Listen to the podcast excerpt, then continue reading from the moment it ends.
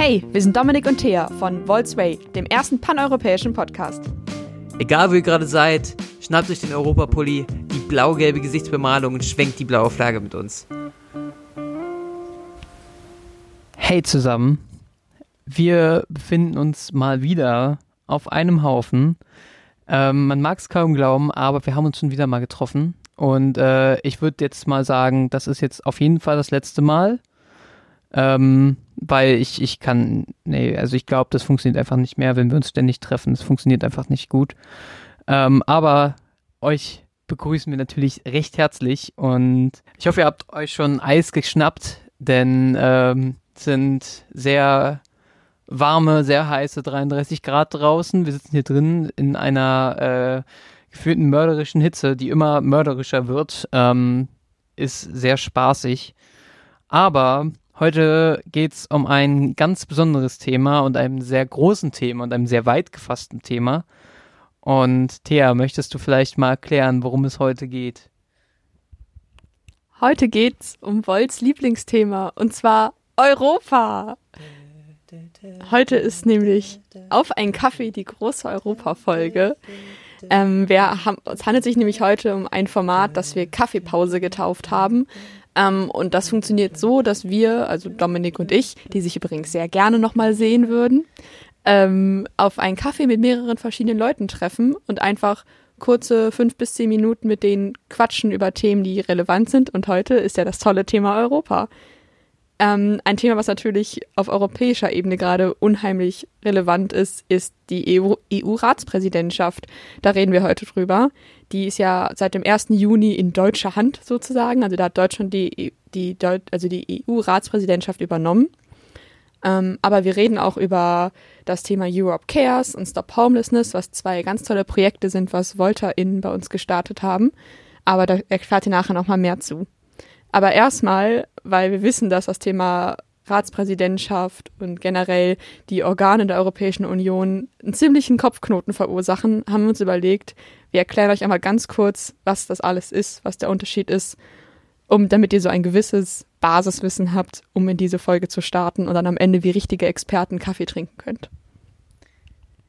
Genau, und dazu zieht sich auch nochmal, wir sind ja auch immer hier und erzählen auch immer wieder, ja, wir wollen die EU reformieren und gerade weil dieses System so kompliziert ist und niemand, der seine Stimme abgibt, das wirklich am Ende vollständig überblicken kann, ähm, ist es total wichtig, dass wir jetzt nochmal drüber reden, worum es geht und auch mal schauen, ähm, also dann in Zukunft mal schauen, eventuell in den nächsten Folgen oder so, wie es dann auch in Zukunft mal aussehen könnte.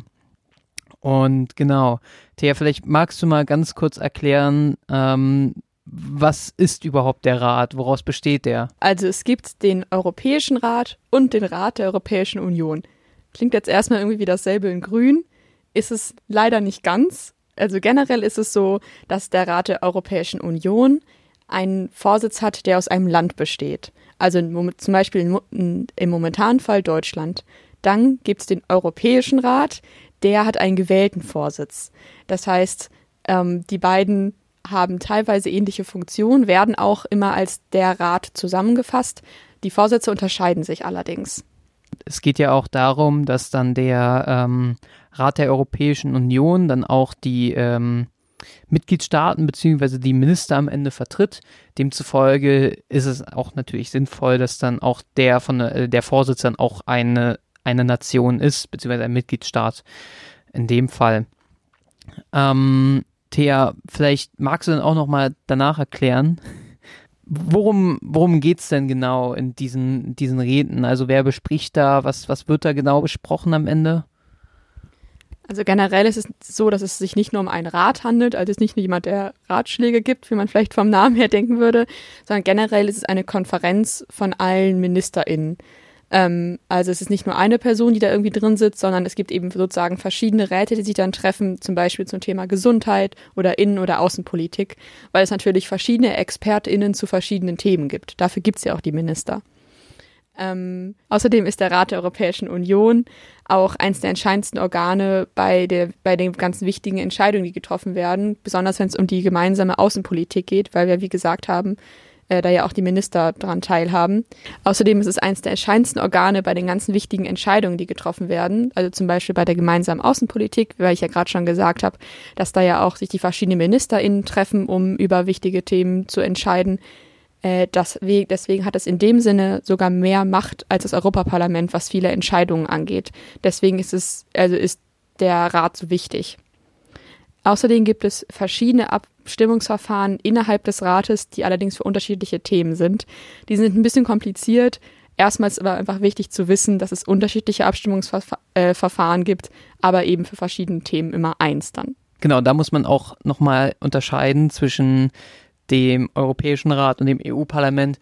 Das EU-Parlament, das kann man aktiv mit seiner Wahl beeinflussen bei der Europawahl und dass der ähm, den Europäischen Rat, der ist halt beeinflusst durch den eigenen Nationalstaat. Also man kann da halt wenig Einfluss nehmen, wenn jemand aus einem, ähm, sagen wir, wenn, wenn jetzt irgendein Minister aus Bulgarien gesagt hat, so und so, kann man diese Person halt nicht abwählen, weil sie nicht im eigenen Nationalstaat vertreten ist. Aber Thea, worum, worum geht es eigentlich in der EU-Ratspräsidentschaft allgemein? Genau, also generell die Aufgaben der Ratspräsidentschaft sind erstmal die Tagung zu organisieren, also die verschiedenen MinisterInnen oder so zusammenzurufen. Dann geht es darum, Probleme und Kompromissvorschläge auszuarbeiten, aber auch in Abstimmung zu geben. Genau. Ähm, außerdem ist es so, dass der Vorsitz des Rates alle sechs Monate rotiert. Das bedeutet, dass jetzt zum Beispiel jetzt ab dem 1. Juni hat eben Deutschland den Vorsitz, aber in sechs Monaten wird schon wieder ein anderes Land haben. Da in man in sechs Monaten nicht so unheimlich viel bewegen und entscheiden kann, hat, hat man sich allerdings darauf geeinigt, dass sozusagen immer das Trio, also die drei Länder, die in Folge den Vorsitz haben werden, sich gemeinsam auf bestimmte Ziele und Punkte einigen, die in dieser Periode umgesetzt werden sollen. Dominik, welche sind das denn genau? Da wurden halt mehrere Schwerpunkte festgelegt. Äh, insgesamt waren es jetzt äh, sechs Oberkategorien mehr oder weniger. Die wollten wir jetzt auch nur ganz kurz anschneiden. Es war jetzt einerseits die Erholung vom Coronavirus in der ähm, Union, ein stärkeres, innovativeres Europa, dazu noch ein gerechteres Europa, das Thema Nachhaltigkeit wurde auch angeschnitten und die europäische Konkurrenzfähigkeit. Und das lässt sich auch alles nochmal nachlesen. Wie gesagt, wir wollten das jetzt nur ganz kurz anschneiden ähm, sind halt, wie gesagt, die Themen, die sich jetzt Deutschland mit den anderen drei äh, nächsten Ratspräsidentschaftsstaaten ähm, gelegt hat für die nächsten Jahre. Aber das ist ja jetzt hier keine normale Folge, wo wir jetzt einfach nur die ganze Zeit unseren äh, äh, Kram erzählen, sondern wir haben ja auch mehrere Gäste und wen haben wir denn heute mit dabei und mit wem trinken wir heute einen schönen Kaffee? Genau, wir haben uns direkt zwei, äh, äh, drei Insider eingeladen sozusagen zu spannenden Themen. Das ist zum einen Damian Böselager aus dem Europäischen Parlament, der also auch das erste Mandat für Volt hat. Dann Eileen O'Sullivan, sie ist von der Organisation Europe, Care, Europe Cares und außerdem auch im European Board von, äh, von Volt. Und Julia Böhme von der Organisation Stop Homelessness. Mit den dreien haben wir uns unterhalten und hört doch einfach mal rein. Genau, ganz wichtig. Wir haben jetzt hier gerade die Europäische Ratspräsidentschaft erklärt. Ähm, dieser Podcast geht aber generell um Europa äh, ähm, und demzufolge äh, sprechen wir mit Damian dann zusammen über die Ratspräsidentschaft, beziehungsweise Thea spricht mit, äh, mit ihm über die Ratspräsidentschaft und mit Eileen und Julia reden wir dann über äh, Stop Homelessness und Europe Cares, also ähm, dann weitere organisatorische Sachen in Europa, die jetzt von Volt organisiert wurden. Nehmt euch einen Eiskaffee und lasst es euch gut gehen. Äh, hallo, ich bin hier mit Damian Böselager, der ist Teil des Europaparlaments für Volz und das ist sogar unser erstes Mandat im Europaparlament, also wirklich was ganz Besonderes. Und ich freue mich total, dass du hier bist und äh, ein paar spannende Sachen erzählst, weil du ja irgendwie doch noch so ein bisschen mehr an der ganzen Sache dran bist wie wir. Genau, ich wollte einfach ein paar Fragen zur Ratspräsidentschaft stellen, aber auch zum Europaparlament generell und zum EU-Gipfel. Und da ist die erste Frage, die du wahrscheinlich in letzter Zeit relativ oft bekommst. Wie ist denn momentan die Stimmung im Europaparlament? Also gerade jetzt irgendwie in Bezug auf die Pandemie. Also im Mointier, also, ähm, wie ist die Stimmung im Europäischen Parlament? Es ist ja grundsätzlich so, dass wir wie alle anderen auch in Quarantäne gegangen sind oder in Lockdown gegangen sind. Dann hat so zwei, drei Wochen gedauert und dann hatten wir es irgendwie geschafft, auch alle anderen, also alle unsere Treffen dann zu digitalisieren und einfach weiterzumachen. Ähm, und ich würde mal sagen, dass ja so grundsätzlich irgendwie ist natürlich schon cooler ist, sich zu treffen, wenn man Parlamentsarbeit macht und irgendwie Gesetze aushandelt und miteinander reden kann. Ähm, aber im Moment äh, funktioniert es auch ganz gut digital, würde ich sagen. Sehr schön. Ähm, jetzt jetzt auch seit kurzem, ist, also hat Deutschland ja die Ratspräsidentschaft. Würdest du sagen, dass man jetzt schon Veränderungen im Europaparlament auch merkt oder auch an anderer Stelle? die Ratspräsidentschaft ist ja eigentlich die Rolle, die jetzt noch 27 übrig gebliebenen äh, Mitgliedsländer zu koordinieren in ihrer Antwort. Also du hast ja immer, äh, du hast ja die Kommission als äh, diejenigen, die Gesetze vorschlagen und dann hast du das Parlament auf der einen Seite als eines, ein, als ein Haus und dann die Ratspräsidentschaft oder den Rat äh, sozusagen als zweites Haus. Und die Ratspräsidentschaft äh, leitet dann dieses zweite Haus. Ähm, und wie sich das auswirkt, ist dadurch, dass wir dann äh, ja, Fortschritte sehen bei den Gesetzesakten oder bei den Themen, die halt dieser Ratspräsidentschaft wichtig ist. Ich würde jetzt sagen, vor der Sommerpause hat man das jetzt noch nicht so krass gesehen. Ähm, da hat vor allem die deutsche Ratspräsidentschaft und auch Merkel erstmal gesagt, was ihr wichtig ist, welche Themen sie priorisieren möchte. Aber es ist jetzt noch nicht so krass die Arbeit an den einzelnen Gesetzesakten losgegangen. Was glaubst du denn, wie die Schwerpunkte die Arbeit des, Euro also des Europaparlaments beeinflussen werden? ich hoffe, dass wir einfach Fortschritte machen werden in so ein paar Themen, die mir auch persönlich sehr wichtig sind. Also einmal ähm, in der Migrations- und Asylpolitik wird es spannend werden, weil da die Kommission einen großen Vorschlag machen wird. Der heißt der Pakt.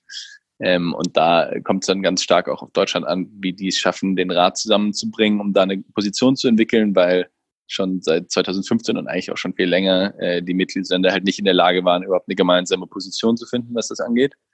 Ähm, ich hoffe, dass äh, tatsächlich im Thema Rechtsstaatlichkeit auch Fortschritte gemacht werden. Da müssen wir mal schauen. Ähm, ist der letzte Gipfel natürlich auch sehr spannend. Äh, ich hoffe, dass wir bei der ganzen Frage der EU-Reform, EU also vor allem der Konferenz zur Zukunft Europas, das ist ja so eine, soll ja eigentlich so eine Riesendebatte zur Zukunft Europas ganz überall in ähm, Europa geben, dass da viel sich bewegen wird. Ähm, so, und da gibt es noch eine ganze Menge weitere Bereiche, wo ich hoffe, dass halt was passiert. Wie würdest du denn generell die Schwerpunkte bewerten? Also glaubst du, davon kann wirklich viel umgesetzt werden?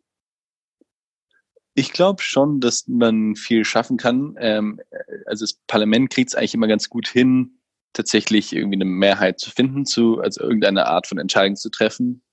Und wenn die deutsche Ratspräsidentschaft es hinkriegt, tatsächlich diese 27 Länder bei einzelnen Themen übereinander zu bringen, äh, oder bei diesen Themen, die Sie gesagt haben, übereinander zu bringen, dann könnte sich wirklich was bewegen. Also im Moment ist halt eben immer noch das Problem, dass wir sehr oft daran festhängen, dass sich die 27 eben nicht einigen können. Hm. Okay, dann habe ich noch Fragen zum EU-Gipfel. Und zwar ist ja, also haben sich ja vom 17. bis zum 21. Juli der Europäische Rat ähm, zum Beschluss des neuen Siebenjahreshaushalts und vor allen Dingen auch wegen der Corona-Maßnahmen getroffen. Und am Ende haben die ja 1,8 Billionen Euro beschlossen und dazu ja noch den 750 Milliarden Wiederaufbaufonds. Also das ist echt eine Riesenmenge Geld, die kann ich mir, also die kann ich mir kaum vorstellen. Findest du, wie würdest du das Ergebnis bewerten? Findest du das gut? Also man muss die zwei Dinge ein bisschen trennen. Der mehrjährige Finanzrahmen ist einfach so ein Standardprozess. Ja, alle sieben Jahre äh, raufen sich irgendwie die Länder zusammen und das Europäische Parlament zusammen und ähm, entscheiden darüber, wie die nächste sieben Jahreshaushalt, also der große, grobe Kreditrahmen, wenn du so willst, die große, also das große, grobe Geld äh, aussieht für die nächsten sieben Jahre. So. Und der mehrjährige Finanzrahmen, der jetzt entschieden wurde, ist meiner Ansicht nach äh, leider viel zu klein. Also es klingt zwar viel, aber es ist eigentlich nicht genug, weil äh, der auch teilweise fast kleiner ist als der letzte. Also das heißt, gerade was so Themen wie Erasmus angeht und so weiter, ähm, hätten wir uns einfach viel mehr erhofft, auch vom, von Parlamentsseite, weil die Ansprüche einfach an Europa wahnsinnig hochgehen. Alle wollen, dass die EU mehr macht und sich mehr für Forschung einsetzt, mehr für Entwicklung einsetzt und mehr für irgendwie diese Zukunftsthemen auch einsetzt, also auch grüne Transformation und so weiter. Ähm, und dieser mehrjährige Finanzrahmen ist eigentlich genau das Gegenteil davon. Der kürzt in diesen ganzen Bereichen ähm, und äh, gibt immer noch um die 70 Prozent aus für Strukturfonds, also für Kohäsionspolitik und für Landwirtschafts Politik. Und das ist einfach irgendwie rückwärtsgewandt. Das sind keine Industrien, die uns irgendwie die, oder keine Investitionen, die uns irgendwie in die Zukunft führen. So, das ist das eine. Deswegen ist das Parlament sehr unglücklich über, und ich auch persönlich bin auch sehr unglücklich über diesen mehrjährigen Finanzrahmen. Oder den Vorschlag zumindest, den jetzt dass der Rat gemacht hat. Und das wird jetzt weiter verhandelt werden zwischen Rat und Parlament. Und die Kommission muss dann wieder so ein bisschen ausgleichend irgendwo in der Mitte stehen. Und das wird eine spannende Verhandlung werden. Aber das Parlament hat äh, direkt nach dem Rat schon eine Resolution geschrieben, also sozusagen ihre Meinung veröffentlicht, wo drin steht, wir sind damit nicht einverstanden und werden diesen mehrjährigen Finanzrahmen so nicht akzeptieren. Und das zweite ist dieses Wiederaufbaupaket oder das Aufbaupaket. Ähm, und da wurden die 750 Milliarden tatsächlich äh, entschieden, die die Kommission auch vorgeschlagen hat. Ähm, und da gibt's, ein, also ist es erstmal so, dass man sagen muss, dass es genial ist, dass wir überhaupt äh, ein richtig cooles Wiederaufbauprogramm kriegen. Ähm, und ob die Höhe ausreicht, ist ein bisschen die Frage, weil ich meine, das Parlament hätte eigentlich gesagt, wir brauchen ein äh, zwei Trillionen Paket und jetzt ist es sozusagen ein 750 Milliarden Paket geworden, also ein bisschen weniger. Ähm, und diese zwei Trillionen kommt eigentlich von Wirtschaftswissenschaftlern, die sagen, diese Corona-Krise ist so massiv, dass wir, also die wirtschaftlichen Folgen, dass wir unbedingt ähm, wahnsinnig viel investieren müssen, also antizyklisch investieren müssen, um aus dieser Krise rauszukommen. Und deswegen kann man darüber streiten, ob das wirklich so wahnsinnig viel Geld ist oder ob das, ob das nicht äh, vielleicht zu wenig ist. Aber grundsätzlich sagen wir mal, ist es total genial, dass die EU sich jetzt entschieden hat, das erste Mal gemeinsam sich Geld zu leihen, also gegen das EU-Budget, ähm, und das auszugeben, um überall in Europa in den Aufbau und in sozusagen den Aufschwung zu investieren. Ich will noch einen Satz äh, dazu sagen, wenn es okay ist. Äh, was ich schwierig finde an diesem Programm, ist, dass im Moment ähm, ein Großteil des Geldes eigentlich eben nach nationalen Plänen ausgegeben werden soll und wofür ich gerade kämpfe, und ich arbeite in einem Teil des Programms im, im Haushaltsausschuss, ist, dass wir tatsächlich äh, ganz gemäß einer unserer europäischen Idee halt tatsächlich auch europäische Prioritäten setzen mit dem Geld. Also dass 25 Prozent des Geldes äh, für eine grüne Transformation ausgegeben werden, 25 Prozent des Geldes, um eine Resilienz aufzubauen, also unsere Gesundheitssysteme und so zu stärken, unsere Administration zu stärken und 25 Prozent, um äh, in Digitalisierung und, und äh, ja, in einen digitalen Wandel zu investieren. Ähm, zu dem Wiederaufbauplan wurde ja auch ein Gegenentwurf vorgelegt, und zwar von diesen sparsamen vier, also Österreich, Schweden, Dänemark und Niederlande. Wie würdest du das Verhalten von denen beurteilen? Also wir sind reingegangen mit ähm, 500 Milliarden, oder die Kommission hat vorgeschlagen, 500 Milliarden an Zuschüssen und 250 Milliarden als Kredite. Und die sparsamen vier haben das jetzt äh, durch sehr harte Verhandlungen runtergehandelt auf 390 Milliarden an Zuschüssen, also 110 Milliarden weniger und ähm, dafür eben aber 360 Milliarden an, ähm, äh, an Krediten. So, das klingt jetzt erstmal so, ist doch egal, irgendwie Zuschuss oder Kredit. Aber das ist äh, ein bisschen bescheuert, weil äh, im Grunde wir eigentlich möchten, dass gerade die Länder, die überhaupt keinen Haushaltsspielraum haben, also die schon eine hohe Verschuldung haben, zum Beispiel, wenn äh, Griechenland hat 200 Prozent ähm, Debt over GDP Ratio, also Schulden über äh, Bruttoinlandsprodukt ähm, Verhältnis, wenn man so will. Und äh, die haben einfach nicht den Haushaltsspielraum, den Deutschland gerade hat, um irgendwie wahnsinnig in den Wiederaufbau zu investieren. Das heißt, wenn wir denen aber jetzt nur Kredite geben, dann kann es halt passieren, dass sie die gar nicht nehmen, weil sie sich nicht weiter verschulden wollen, auch wenn die ein bisschen billiger sind, als sie die sie sonst am Markt kriegen würden. Ähm, und dass das eben ihnen nicht wirklich hilft und dass sie nicht dann so viel investieren, wie wir es eigentlich wollen. Und das ist so ein bisschen die Gefahr. Deswegen halte ich das eigentlich für schwachsinnig, dass die sparsamen vier da so war, oder es waren dann im Endeffekt der fünf mit, mit Finnland, aber dass die so gekämpft haben dafür, dass, dass weniger Zuschüsse äh, sind und dass irgendwie Zuschüsse tatsächlich Geschenke wären, was überhaupt nicht stimmt, weil Zuschüsse sind, äh, Zuschüsse sind einfach ganz normale Mittelverteilung, äh, wie wir es auch in Deutschland kennen, dass halt irgendwie nach politischen Prioritäten investiert wird. Das ist kein Zuschuss, das ist auch kein Geschenk, also es ist kein Geschenk, sondern es ist einfach eine ganz normale Art der Mittelverteilung. Also dementsprechend halte ich äh, deren Vorgehen und auch deren ja, gesamte Idee eigentlich für fehlerhaft. Ja, es gab, also wie du ja schon gesagt hast, es gab ja auch echt relativ viel Unmut irgendwie über das Ergebnis im Europaparlament. Ähm, und Volt fordert ja auch Nachverhandlungen über das Ergebnis des EU-Gipfels. Glaubst du, ähm, also was glaubst du, was dabei rauskommt? Ist das möglich? Ja, das Witzige ist ja, dass ähm, dieser Gipfel eben nur ein Teil des ganzen Konzepts ist. Also bei no normalen Programmen ist es halt so, die Kommission schlägt was vor und dann, wie gesagt, findet das äh, Parlament äh, seine Meinung und ähm, der Rat findet seine Meinung. Und dann wird verhandelt zwischen Rat und Parlament, also zwischen den Vertretern der, der, der 27 und dem Europäischen Parlament. Und was wir bis jetzt ja jetzt nur haben, ist die Seite vom, vom Rat. Und äh, das heißt, es wird sowieso verhandelt werden. Ähm, weil das eben der normale Prozess ist. Ja, es wird darüber verhandelt werden, wie der mehrjährige Finanzrahmen aussieht zwischen Parlament und Rat. Und es wird darüber verhandelt werden, wie die einzelnen Instrumente aussehen, die wir, mit denen wir das Geld dieses Wiederaufbaupakets ausgeben. Also um ein Beispiel zu geben, ähm, dieses, äh, also das meiste Geld dieses Aufbaupakets wird ausgegeben über ein EU-Instrument, das heißt Recovery and Resilience Facility. Und das ist eben dieses Instrument, was ich auch aus dem Haushaltsausschuss mitbetreue. Und das wird ganz normal entschieden über äh, Co-Decision. Das heißt, entschieden durch sowohl das Parlament als auch den Rat. Das heißt, der Rat alleine kann da überhaupt nichts entscheiden, sondern das wird eben gemeinsam entschieden. Ähm, und da heißt es, gibt es in jedem Fall Nachverhandlungen, muss oder Verhandlungen, sind gar keine Nachverhandlungen, sondern es geht jetzt sozusagen seinen normalen Prozess und da müssen wir halt eben dafür kämpfen, dass es gut ausgegeben wird, das Geld. Aber wo es schwierig wird nachzuverhandeln, ist bei der Höhe der Zuschüsse gegen die Kredite, weil dieses Geld eben tatsächlich immer noch zwischenstaatlich behandelt wird, was ich äh, auch falsch finde, aber was eben an den komplexen Zusammenhängen liegt. Und ich glaube, es wird sehr schwierig, nochmal äh, mehr Zuschüsse zu verlangen, als wir es jetzt haben. Das wird, glaube ich, äh, schwierig werden. Okay. Was wollt ihr auch sagen, dass es irgendwie klarere Vorgaben für die Einhaltung der Rechtsstaatlichkeit geben muss? Also momentan sind die Regelungen ja relativ vage und so gerade in Bezug auf Ungarn und Polen gab es da ja häufiger mal Probleme. Glaubst du, es gibt Chancen, dass sich etwas in die Richtung tun wird? Ja, auf jeden Fall. Also ich glaube, es gibt viele Länder, die eigentlich grundsätzlich unzufrieden sind. Witzigerweise sind da die sparsamen vier oder fünf auch eher wieder auf Parlamentslinie. Ähm, also es gibt viele Länder, die glauben, dass es nicht okay ist, dass man irgendwie auf der einen Seite äh, seine Presse unterdrückt oder seine Richter einschränkt, äh, wie das eben in manchen Ländern der Fall ist, ähm, und dann irgendwie aber ohne Ende EU-Gelder ausgeben darf ähm, in seinem eigenen Land, so dass, äh, obwohl man sozusagen gegen die Werte verstößt.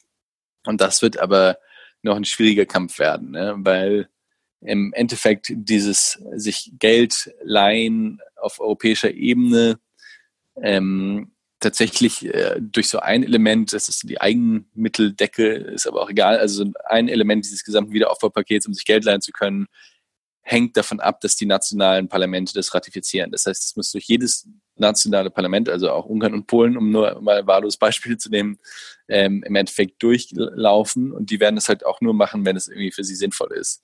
So, und wie man das jetzt hinkriegt, dass sie das durchlaufen lassen und auf der anderen Seite trotzdem dann eine starke Konditionalität dran ist, was, was die Rechtsstaatlichkeit angeht, das ist eben so die super schwierige Frage.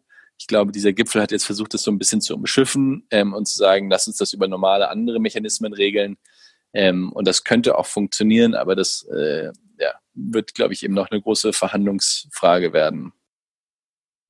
Genau, dann habe ich noch eine letzte Frage zum Thema Zukunft. Also generell fordert Volt ja, dass die EU generell eine gemeinsame, nachhaltigere Strategie für die gesamte Union schafft, damit eben äh, irgendwie nationale Krisen besser oder internationale Krisen besser geregelt werden können und generell, dass es klarere und funktionalere Entscheidungsmechanismen gibt, damit eben es nicht diese unklaren Entscheidungsgremien gibt und auch irgendwie keine kurzfristigen Änderungen durch aufgrund von nationalen Wahlkampfinteressen oder ähnliches. Also generell geht es ja um diesen föderalen europäischen Staat. Wenn du in die Zukunft schaust, glaubst du, da könnte sich in die Richtung was tun? Das ist, äh, also meine Einstellung war von Anfang an auch bei Volt zu sagen, es geht nicht darum, was ich glaube, was irgendwie sich entwickeln wird, sozusagen. Das ist eine zu passive Sicht auf die Welt. Ja? Also was wir jetzt wieder gesehen haben, auch bei diesem Viertagesgipfel, ist, in den Krisen fällt Europa auf die Zwischenstaatlichkeit zurück. Das heißt, wir haben wieder, was weiß ich, wie beim Wiener Kongress, irgendwie den bösen Fürsten, den sparsamen Fürsten, den verschwenderischen Fürsten und die, die Fürstin mit dem vielen Geld, die da irgendwie zusammentreffen und irgendwas ausmauscheln. Und das ist einfach eine Art, Entscheidung zu treffen, die sozusagen rein aus nationaler Sicht äh, passiert und dementsprechend nie das beste Resultat für Europa entwickeln kann. Und deswegen, ja, glaube ich, ist es 100% notwendig zu sagen, wir müssen zu einem Entscheidungsprozess kommen auf europäischer Ebene, wo wir einfach eine stinknormale Regierung haben, die gewählt ist über das Parlament, die in der Lage ist, äh, eben Sachen vorzuschlagen und die dann im Parlament dann verabschiedet werden mit Budgethoheit. Das ist noch nicht mal so ein abgefahrenes System. Ja? Also das ist einfach eine ganz normale äh, parlamentarische Demokratie und wenn du mich fragst, ob es äh, realistisch ist, ob es kommt, ich glaube, viel, viel spannender für uns ist die Frage, wir müssen jetzt noch mal mehr uns dafür einsetzen und versuchen, dass es so kommt. Also eher selber darauf hinarbeiten und das sozusagen aktiv sehen, dass wenn wir es schaffen, uns gut zu organisieren, wenn wir es schaffen, viele, viele Leute davon zu überzeugen und dahin mitzunehmen, dass es dann möglich ist.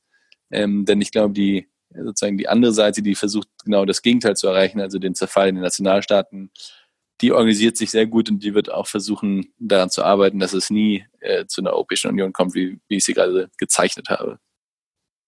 Ja, also erstmal vielen Dank für deine Antwort. Ich finde es einfach immer unheimlich spannend, das nochmal alles aus deiner, aus deiner Sicht zu hören, weil du ja auch so ein bisschen das Urgestein von Volt bist, sozusagen. Und ich es einfach immer unheimlich inspirierend finde, deine Ansichten zu hören. Dann versteht man auch nochmal so richtig, wofür man das alles tut. Also wirklich vielen, vielen Dank von meiner Seite aus. Ähm, ja, danke für die guten Fragen. Ja.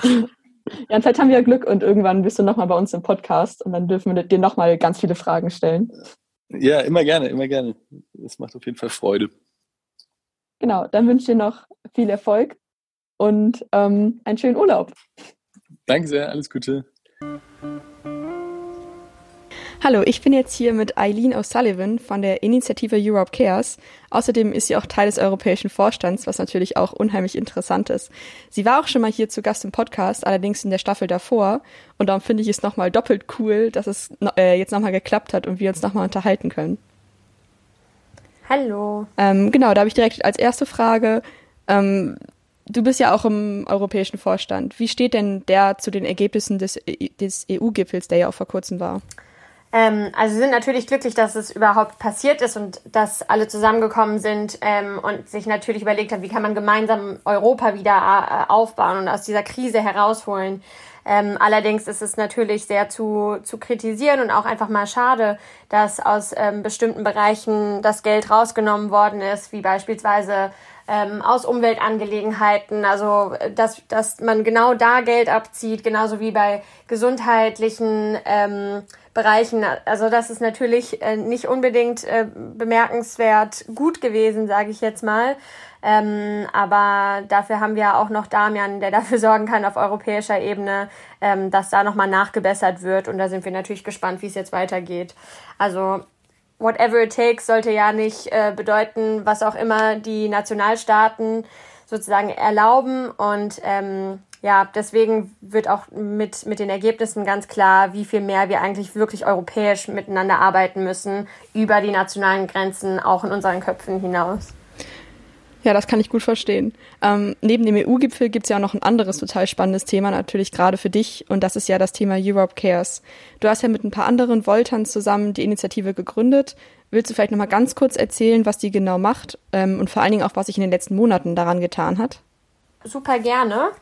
Ähm, Europe Cares haben wir, haben Karam und Lennart und ich ähm, eigentlich so aus dem Boden gestampft, weil wir zusammen gebrainstormt hatten, einfach in einem Gespräch unter Freunden, äh, was wir jetzt eigentlich machen können, um auch denen zu, zu helfen, die einfach gerade außen vor gelassen werden in dieser Krise. Und dann haben wir Europe Cares gestartet mit der Intention, Masken nach ähm, Lesbos zu schicken, ins Camp Moria.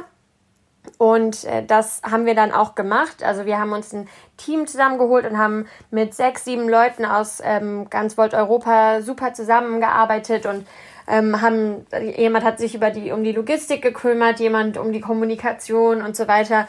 Und wir haben Kontakt gehabt zu verschiedenen Volontären und NGOs und haben dann am Ende knapp 40.000 Masken und diese Face Shields, also diese Gesichtsschilder für die Mediziner, schicken können. Von denen äh, ist jetzt auch noch ein großer Teil tatsächlich auch im Lager, ähm, da sie vor Ort gesagt haben, okay, jetzt hat eigentlich jeder genügend Masken.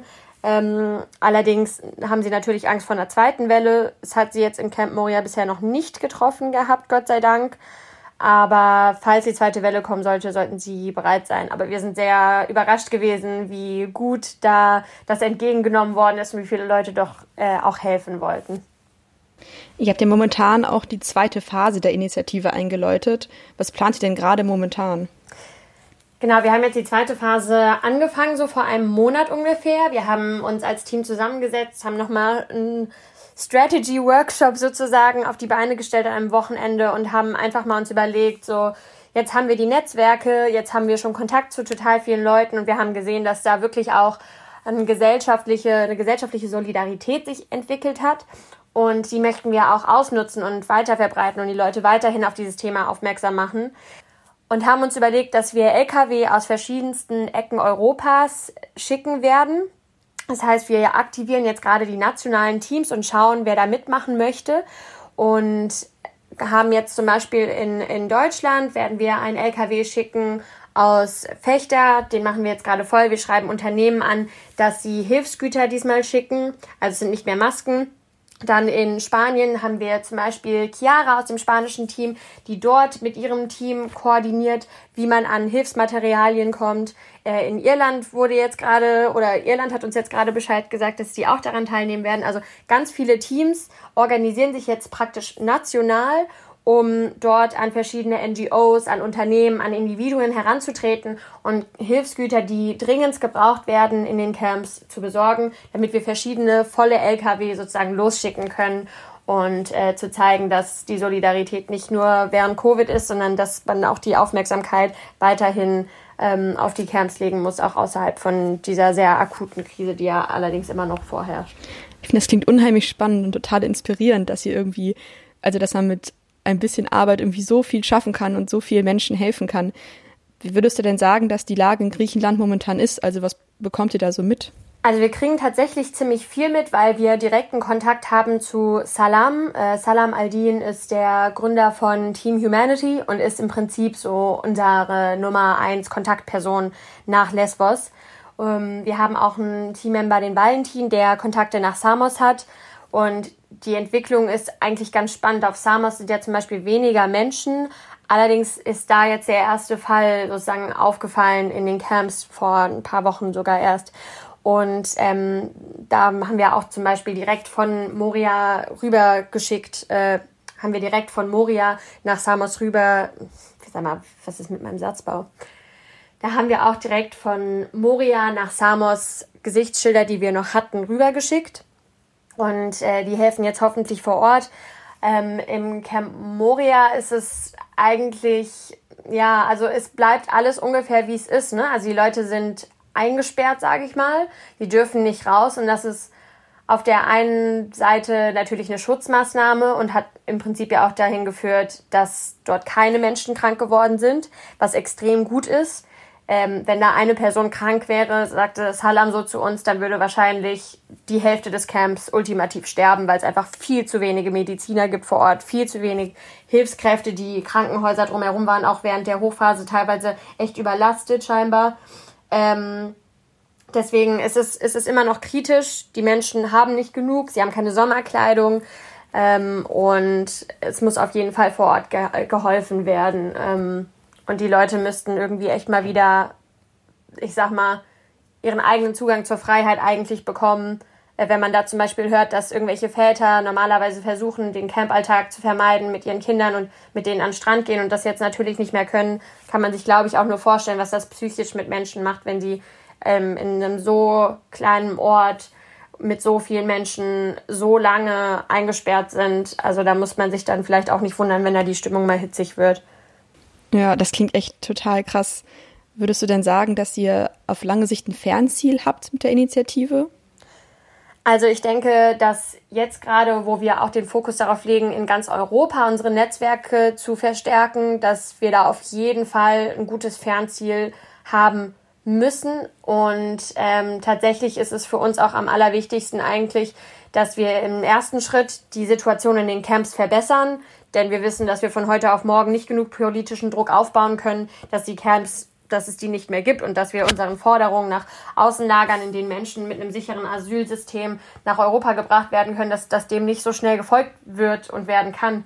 Ähm, deswegen ist jetzt der erste Schritt erstmal zu schauen, dass wir den Menschen, die de facto vor Ort sind, dass wir denen das Leben irgendwo erleichtern. Aber auf lange Frist müssen wir alles dafür setzt, äh, darauf setzen, dass sich, äh, dass sich das Asylsystem an sich verändert in ganz Europa. Und das ist natürlich eine sehr langfristige Geschichte.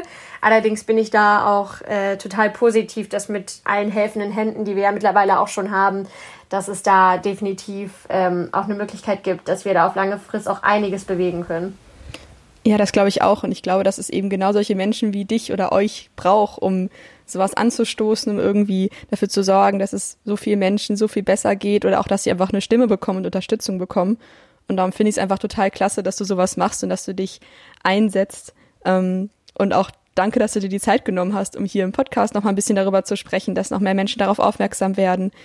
Ähm, ich bedanke mich wirklich total dafür, dass du uns noch mal ein paar spannende Sachen erzählt hast und vielleicht haben wir ja Glück und du kommst noch mal ein drittes Mal in den Podcast und wirst ein bisschen Dauergast, weil du einfach eine unheimlich wichtige Arbeit leitest, äh, leistest.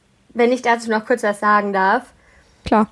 Ich glaube, es ist ganz wichtig, ähm, dass wir vor allem den Fokus darauf legen, das versuchen wir mit der Kampagne gar nicht so sehr zu sagen, äh, cool, Karam, Lennart und Eileen, was ihr gemacht habt, sondern so zu schauen, also es haben so unfassbar viele Menschen sich in der ersten Phase hingesetzt und Masken genäht und haben einfach selber das Gefühl gehabt, dass sie was verändern konnten. Das ist genau das, was wir wecken wollen. Also dieses Gefühl, ich kann was verändern. Also ich finde das auch sehr im Sinne von Volt, dieses ähm, Personal Empowerment irgendwie, dass man sagt, ich kann selber was dazu beitragen und das ist total wichtig und darauf zielen wir ab. Deswegen vielleicht wollt ihr beim dritten Mal jemanden einladen, der bei Europe Cares teilgenommen hat und der von außen sozusagen dazu kam und was es vielleicht mit ihm gemacht hat, weil ich glaube, dafür müssen wir viel, viel mehr machen. Dann sag jetzt nochmal Danke, deinem ähm, Schlussworten habe ich gar nichts mehr hinzuzufügen und vielleicht hören wir uns ja wirklich nochmal.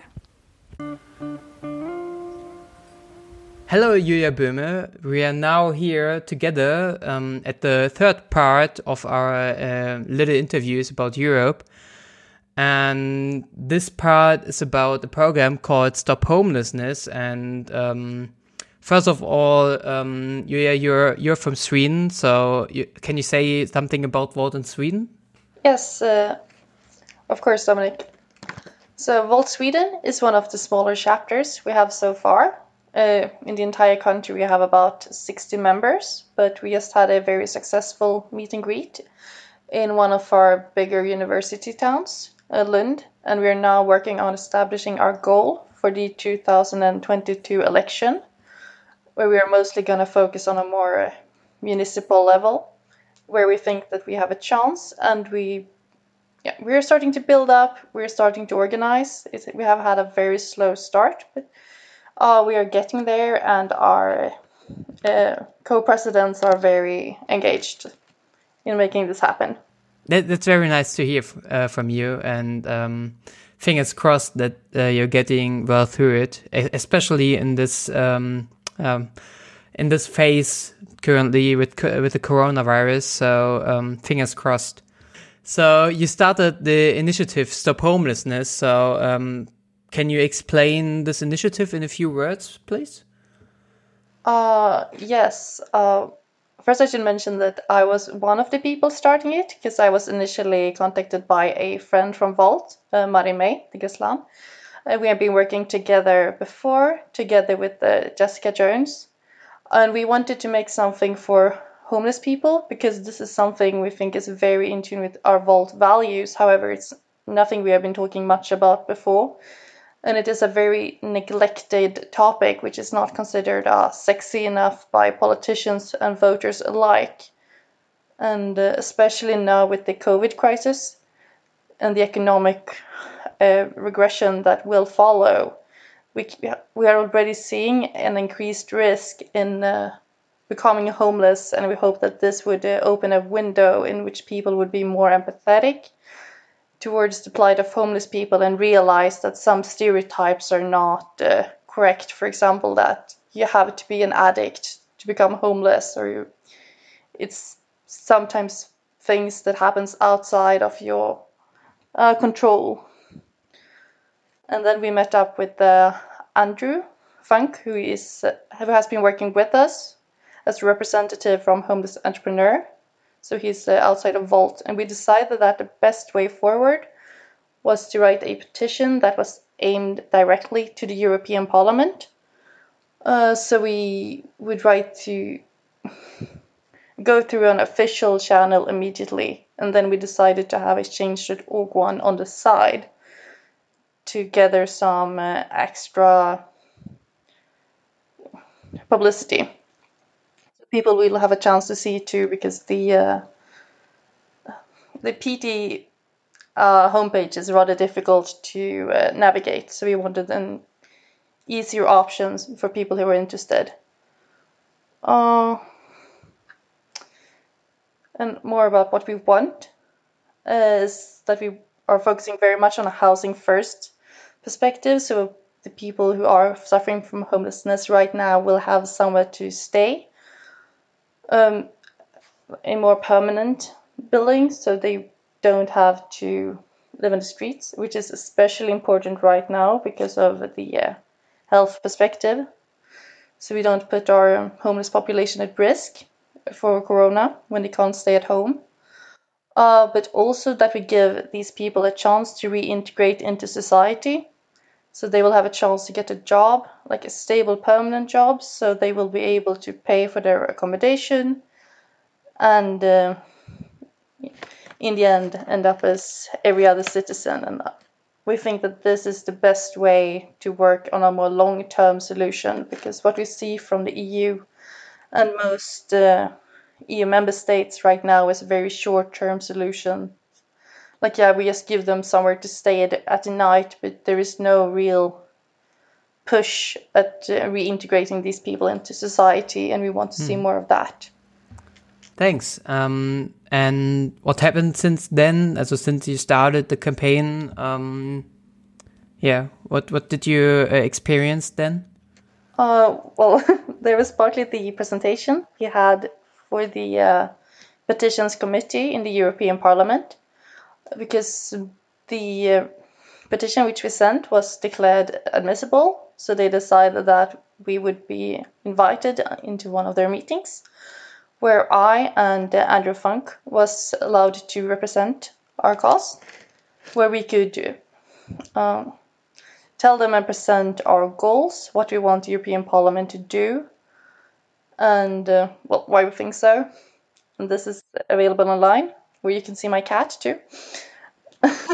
and uh, that was uh, surprisingly successful, considering the fact that we did not count on the like on the support for from some chat from uh, sorry uh, from some uh, political parties, especially from the far right.